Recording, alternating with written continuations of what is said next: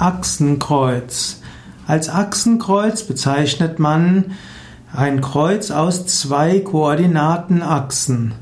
Es gibt also eine X-Achse und eine Y-Achse und diese zusammen werden als Achsenkreuz bezeichnet. Achsenkreuzer gibt es in verschiedenen Traditionen. Zum Beispiel, immer wenn man von vier Elementen spricht, kann man auch von Achsenkreuz sprechen. Oder man kann die verschiedenen Temperamente auch in einem Achsenkreuz geben.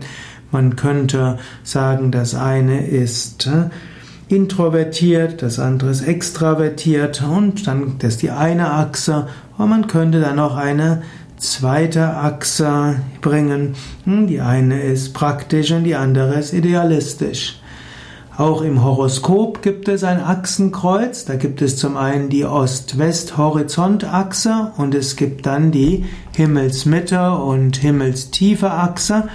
Und dann gibt es vier Schnittpunkte mit dem Kreis. Und dann gibt es am östlichen Horizont gibt es den Aszendent, am westlichen Horizont, Horizont den Deszendent und oben am Mittagspunkt Medium Köli, C-O-E-L-I, MC genannt.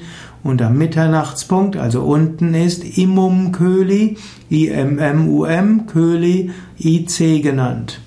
Und für die Interpretation eines Horoskopes sind die beiden Hauptachsen von besonderer Bedeutung und so hat jedes Horoskop auch ein Achsenkreuz.